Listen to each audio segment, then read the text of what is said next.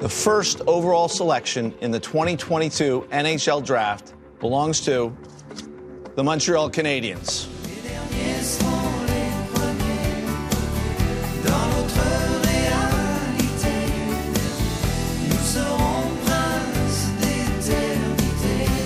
Bien le bonsoir tout le monde. Eh bien voilà, on le sait enfin, le Canadien repêchera pour la première fois depuis euh, la sélection de Doug Wickenheiser dans une autre vie, vous vous en rappelez, au tout premier rang de l'encan amateur de la Ligue nationale le 7 juillet prochain, ici même à Montréal, devant les partisans du Canadien en grande partie. Donc euh, c'est la fin, euh, en quelque sorte, là, officiellement, ça, ça, ça, boucle la boucle d'une saison extrêmement difficile, d'une année rocambolesque où lorsque, sous les chauds rayons du soleil, l'été passé, on se retrouvait dans l'ambiance d'une finale de la Coupe Stanley. Et alors qu'on on, on ressent et qu'on accueille les premiers vrais gros chauds rayons du soleil cette année, bien, on a une bonne nouvelle pour le Canadien.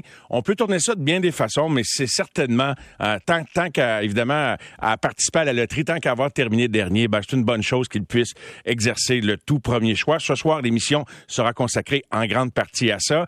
Euh, et j'ai très hâte de vous entendre là-dessus. Est-ce que ça peut constituer un point tournant dans la relance des Canadiens, une relance qui ne part pas du point zéro non plus avec des jeunes comme Caulfield, Romanoff et Suzuki. Euh, un avenir à moyen terme sans mettre la charrue devant les bœufs où on peut envisager dans combien d'années d'ici, dans trois, quatre, cinq ans, un duo de centre numéro un et deux composé de Suzuki et Shane Wright. Suzuki est déjà là. Ça va prendre combien de temps à Wright? Eh bien, euh, l'intrigue est, est là, elle est entière. Cependant, autant c'est une bonne nouvelle, quand on scrute à la loupe chaque année de repêchage et qu'on analyse comment les équipes qui ont été euh, ou qui ont eu la chance de repêcher au tout premier rang selon les années et de quelle façon elles ont pu renouer ces équipes-là avec euh, un succès année après année, eh bien, vous voyez que c'est, c'est pas, euh, il n'y a pas de dénominateur commun. Il n'y a surtout pas de garantie.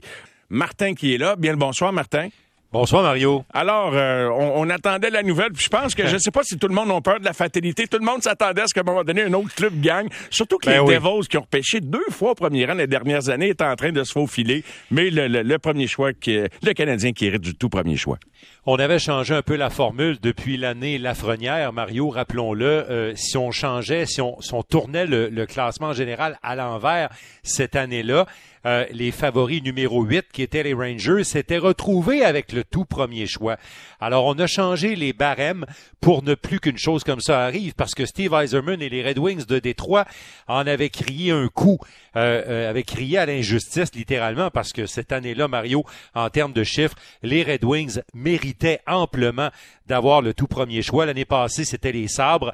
Les Sabres avaient mérité ce premier choix parce qu'ils avaient terminé dernier. Alors, comment ça s'est passé cette année? On a d'ailleurs amélioré le show de télé parce que je fais référence encore à l'année Lafrenière en pas de 2020. Boulier, pas de boulier dans les images. non, puis c'était horrible, Mario. On avait donné l'identité du premier choix tout de suite. Alors, tu sais, c'est comme si le punch était parti, euh, puis qu'après ça, on développait l'histoire.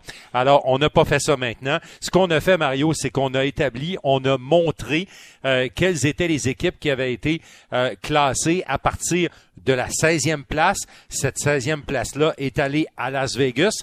Euh, ce choix-là appartenait à Vegas, mais il sera au sabre de Buffalo euh, pour la transaction Eichel. Ensuite, en, ensuite, on a donné la 15e, la 14e, la 13e, jusqu'à la quatrième, qui a été les euh, CA, euh, qui a été l'équipe de Seattle, le Kraken. Merci. Alors ensuite, Mario, il restait les Coyotes, les Devils dont tu viens de parler et le Canadien de Montréal.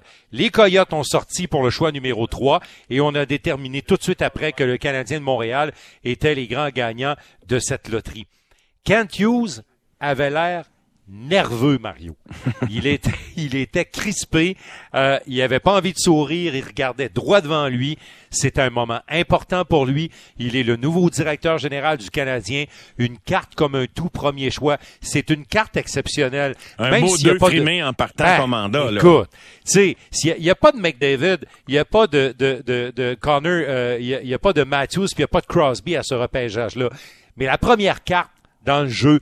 Elle est très importante pour un gérant général comme euh, Kent Hughes. C'est pour ça qu'il était nerveux. On va l'entendre et on va entendre aussi dans sa réponse l'importance, parce que le repêchage, il se tient à Montréal.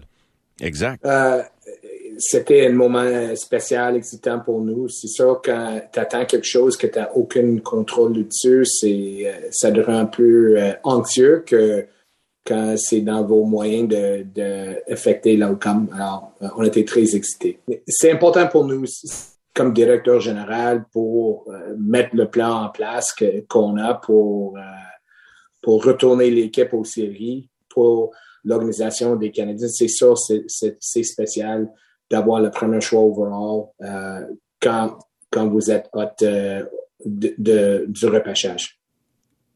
Et bien évidemment, Mario, euh, Kent Hughes a parlé à quelques reprises du profil, du profil d'individu qu'on cherchait, parce que le mot identité, bâtir une nouvelle identité, une identité propre aux Canadiens de Montréal, c'est parmi les, les, euh, les, les, les, priorités, puis les priorités. Puis il veut des gars de caractère, il le répète souvent. Effectivement, puis on va l'entendre là-dessus. Lorsque je lui ai demandé quel homme, quel genre d'homme on cherchait. Euh, si on veut établir une culture qu'on a parlé souvent depuis euh, l'arrivée de Jeff, mon, euh, mon, arrivée, puis Martin, il parle souvent de la même chose. C'est important qu'on repêche des, joueurs talentueux, c'est sûr, mais il faut aussi avoir des joueurs de caractère, de caractère des, leaders, des gars d'équipe. Je trouve que c'est vraiment important pour bâtir une équipe capable de gagner à long terme. Alors, euh, tu sais bien, évidemment, Mario, que Shane Wright est toujours classé premier lors de la publication, la dernière publication de la centrale de recrutement de la Ligue nationale le 5 mai dernier, cette semaine. Wright est un joueur qu'on compare beaucoup à Patrice Bergeron. Nous, on le connaît moins au Québec, Mario, mais il y a beaucoup de gens en Ontario qui disent que Wright est un fit parfait avec la culture du Canadien de Montréal. Le Canadien qui a élevé dans le passé des Guy Carbonneau, euh, qui a contribué à l'émergence de gars comme Philippe Dano, ce genre de joueurs-là. Et en Ontario, beaucoup d'observateurs associent Wright au Canadien à cause de ça. Tu sais que Patrice Bergeron euh, était le client de Kent Hughes. Kent Hughes était son agent. Alors, j'ai demandé à Kent s'il traîne un Patrice Bergeron et que vous avez la carte numéro un, est-ce que toi, Kent Hughes, tu peux te permettre de, tourner le dos à un Patrice Bergeron? Écoute, si on est assez chanceux de, repêcher un joueur qui aura le même impact sur les Canadiens que, que Patrice a eu sur les Bruins de Boston, on sera extrêmement content. Euh, je connais pas Shane comme individu. Euh, j'ai hâte de lui rencontrer à Buffalo pendant les combines, mais je l'ai vu jouer pendant des années. Puis c'est sûr, c'est un joueur qui joue 200 pieds. Euh, c'est un gars qui fait l'attention pas juste à l'offensif, mais dans son dans le défensif. Puis il paraît d'être un gars d'équipe aussi. Est-ce que euh, euh, Kent a parlé des rencontres qu'on a eues avec Shane Wright, comme avec tous les principaux espoirs? Euh, moi, je me suis entretenu avec les principaux espoirs francophones qui m'ont parlé des rencontres qui avaient lieu avec les Canadiens, où on était 7-8 chez le Canadien à s'entretenir avec les joueurs. Est-ce qu'on a rebondi là-dessus ou ça n'a pas été abordé, ça, aujourd'hui? Ça n'a pas été abordé. Kent Hughes a été très discret sur la suite des choses, Mario. il a dit euh, qu'à compter de maintenant et jusqu'au 7 juillet, il y aura un processus vraiment important, exhaustif pour les dépisteurs du Canadien. Là, Kent et Jeff Gorton vont aller au championnat du monde senior parce qu'il y a beaucoup de jeunes disponibles au repêchage qui vont jouer au championnat du monde senior. Alors ça, ça va être une étape importante d'évaluation. Et Kent a dit, on n'est pas obligé aujourd'hui, le 10 mai, de vous dire quel joueur on va sélectionner. On n'est pas commis euh, de vous dire ça va être Shane Wright absolument.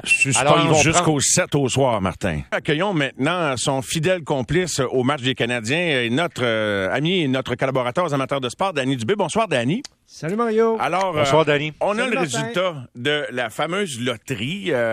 comment tu l'accueilles, ce résultat-là? Jusqu'à quel point ça peut constituer un, un moment, un point tournant, un point important dans la relance de l'équipe, dans la suite des choses, Danny? Ben, je vais dire ça comme ça. C'est euh, Doug Wickenheiser 1980. C'est la dernière fois où le Canadien été premier à piger euh, au total. Donc, euh, est-ce que ça, ça a de l'impact?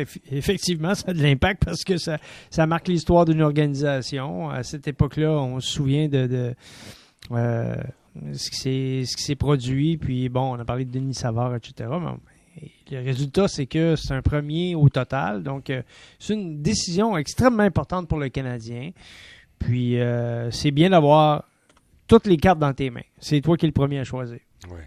Et tu es le premier à choisir, et donc on dit qu'il choisit prend pire, mais en même temps, c'est le fun d'être le premier à choisir, Ben parce que là, hein, non, non, mais, mais, mais c'est vrai que, bon, c'est arrivé dans l'histoire, quand tu as remonté dans plusieurs repêchages, où euh, c'est pas le, le- c'est pas le premier sélectionné qui est devenu le meilleur joueur de sa cuvée. Ceci dit, ben, là, c'est là le temps de déployer toute ton expertise, de la qualité de tes observateurs, mais je Mhm. pense que ça va être Shane Wright. Euh, Qu'est-ce que ça va amener, tu penses, euh, à, à l'équipe? Est-ce que tu sais, il y en a qui vont probablement tenter de stimuler les discussions de toutes les façons possibles, par exemple en évoquant un scénario d'échange. J'ai moi-même demandé la question à Kent Hughes la semaine dernière. Il ferme aucune porte, mais je vois mal le Canadien changer un premier choix que tu as pour la première fois depuis 1980, à moins de faire un coup de circuit dans une transaction monstre. Là. Écoute, c'est vraiment. euh, je, je pense pas, là, parce que, on, un, on est à Montréal, donc euh, ton il choix. a dit, il, il a dit, Et- messieurs, qu'il n'avait pas d'intérêt à Et- faire quelque chose comme ça ce et- soir. Non, non. Euh, C'est ça, mais c'est- ce Sans qu'il nous dit là, ce qu'il nous dit là, puis ce qui va se passer la journée du repêchage. On a déjà vu ça, Martin. Là. Oui, oui, Ils nous disent sûr. une affaire aujourd'hui, mais Oui. aujourd'hui, c'est Oui. aujourd'hui. Exact, exact. Euh, Non, mais je vais, je vais juste vous donner euh, un, un ordre de grandeur. Je pense que c'est important de mettre ça en perspective, OK? Tu sais, des fois, les gens, euh, on, on regarde le joueur, on dit, ouais, c'est une année comme ça.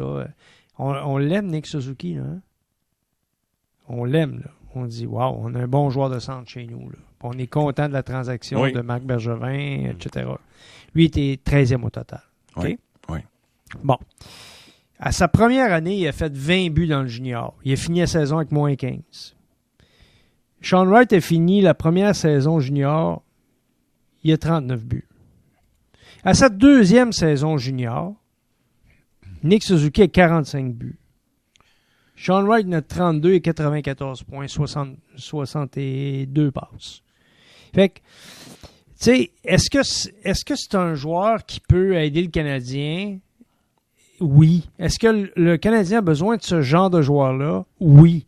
Moi, je le connais pas personnellement, je suis pas dans les entrevues, je sais pas comment, tu sais, les autres, ils vont faire de la recherche. et- Oui. Mais est-ce que le Canadien a besoin d'un joueur comme lui? Effectivement, le Canadien a besoin d'un joueur de centre pour consolider quelque chose qui a été détruit auparavant. Mhm. Puis on ne reviendra pas sur le passé parce qu'on est dans le présent.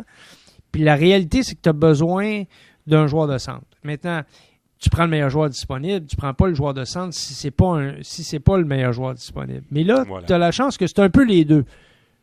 Après, là, est-ce que c'est lui, c'est un autre? Moi, j'ai- on n'est pas rendu là dans l'analyse. On, est, on entend déjà plusieurs euh, observateurs qui peuvent parler euh, du jeune Slovaque, etc. Mais moi, personnellement, je regarde les besoins du Canadien. Je regarde le profil du joueur. Il est plus costaud déjà au départ, au même âge. là. Il est plus costaud que Nick Suzuki. C'est un joueur qui a la réputation. Puis là, je parle de réputation. Comme je vous le dis, là, très humblement, je le vois, je le regarde oui. pas jouer tous les jours. Il a la réputation d'être un gars qui joue sur 200 pieds et qui est très responsable. Oui. Alors, est-ce que est-ce qu'on a besoin de ça? Euh, ma réponse, a priori, là, sans avoir tous les détails, ma réponse c'est oui. Il y a le profil qui, qui, qui s'impose dans ce que le Canadien recherche. Et puisque tu parlais déjà de son niveau de jeu, des comparaisons avec Suzuki, Martin, euh, t'as posé la question au directeur général Kent Hughes et, et je pense qu'on va tenter de tout décortiquer sur Shane Wright d'ici le repêchage, d'ici le prochain camp d'entraînement. Quel sera son niveau quand il se présentera au camp d'entraînement? Est-ce que le Canadien sera tenté, comme la plupart des équipes, de le faire jouer, de le développer dans la Ligue nationale? Ben, deux, trois affaires, Mario. D'abord, concernant Shane Wright, je fais une petite parenthèse. Parce qu'un peu plus tard, dans la conférence de presse, Kent Hughes a dit, par contre, messieurs, qu'il y a à ce repêchage-là un groupe de joueurs, il a parlé d'un pool de joueurs qui s'équivalent. C'est-à-dire qui, où on n'est pas capable vraiment de, de, de déceler euh, qu'un est vraiment en avance par rapport à l'autre. Euh, Il y en a qui ont des qualités, certaines se complètent et tout. Alors, il a glissé ça. Concernant Mario, ce que tu disais, est-ce que le premier choix du Canadien euh, à cet encamp amateur de juillet prochain sera rapidement dans l'équipe? Ben, il a dit, ça dépendra de qui nous repêcherons. Ça dépendra de sa position. Ça va dépendre de quel niveau de jeu il est capable d'offrir. Il a dit, nous avons un groupe d'entraîneurs qui est commis à enseigner. Il dit, pour, pour nous, ça, c'est important. On travaille pas à gagner les matchs tous les soirs, à gagner que le prochain match. On travaille pour le long terme. Alors, ces, ces décisions-là vont être prises en fonction de cette prémisse-là, Mario. Et l'autre chose, Danny et Mario, il a dit aussi, puis ça c'est très important, dépendamment dans quelle ligue évolue le joueur que nous repêchons, que nous repêcherons, il y aura des choses à s'ajuster au niveau de la réglementation. Est-ce que si c'est un joueur canadien junior, il y a des contraintes, on doit décider rapidement. Si c'est un joueur de collège américain, est-ce qu'on est plus enclin à ce moment-là à le laisser dans les collèges parce que c'est moins restrictif? Danny, on a parlé souvent de ça, de cette histoire-là. ben, Kent Hughes, il l'a amené sur le plancher. Il a dit, est-ce que ce gars-là va jouer l'automne prochain avec le Canadien? Ça dépend de bien des choses, mais entre autres de ça dans quelle ligue on va le repêcher. Et c'est Frank Nazar, ben là, c'est, ça veut dire que c'est ça. Un, la, la, distinction, c'est lui, là, parce que vraiment, si on regarde pour un joueur de centre, c'est. Ben, si c'est Logan Cooley, par exemple, c'est un Logan Cooley qui, est un gars de la NCAA, c'est un joueur de centre. Alors, si c'était lui, ben, Logan Cooley. Qui, Nazar, qui, qui, a joué avec son fils, soit dit en passant. Là, Logan Cooley a joué avec euh, le fils de Kent Hughes. Alors, tu sais, lui, il connaît bien. D'ailleurs, il en a parlé. Mais si c'est lui versus Shane Wright, on parle de deux réalités très différentes.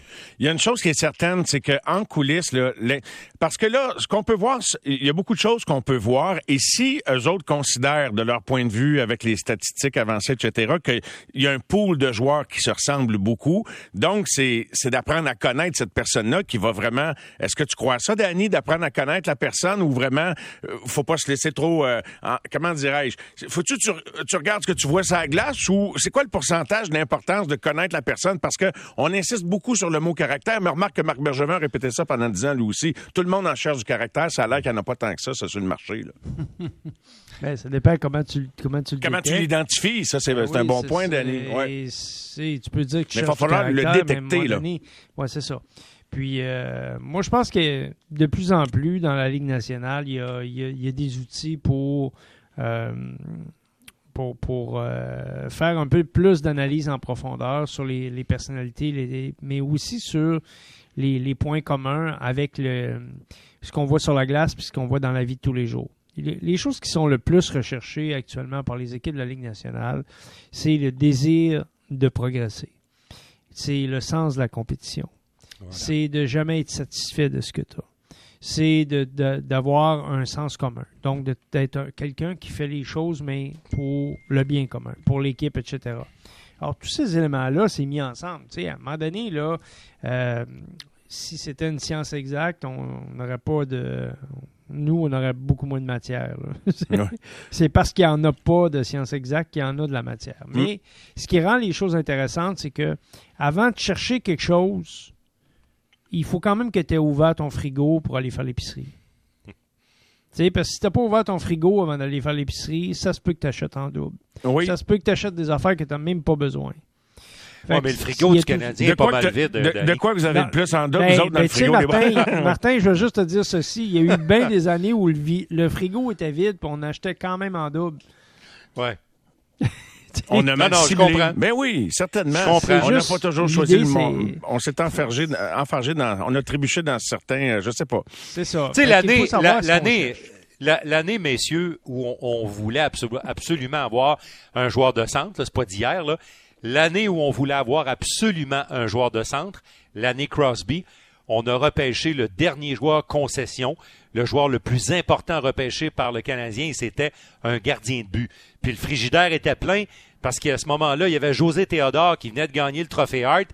Puis le frigidaire était pas mal plein. Puis ils l'ont pris pareil. Puis on a vu par la suite que ça a été le meilleur joueur repêché par le Canadien au cours des 20 dernières années. Martin, c'était le cinquième au total. Là, on parle du premier. On parle pas de la même affaire, là. OK. Là, c'est toi qui es le premier à parler. Je comprends là, ce que tu parles. Tu as tout à fait raison avec Price, mais le Canadien était cinquième à parler.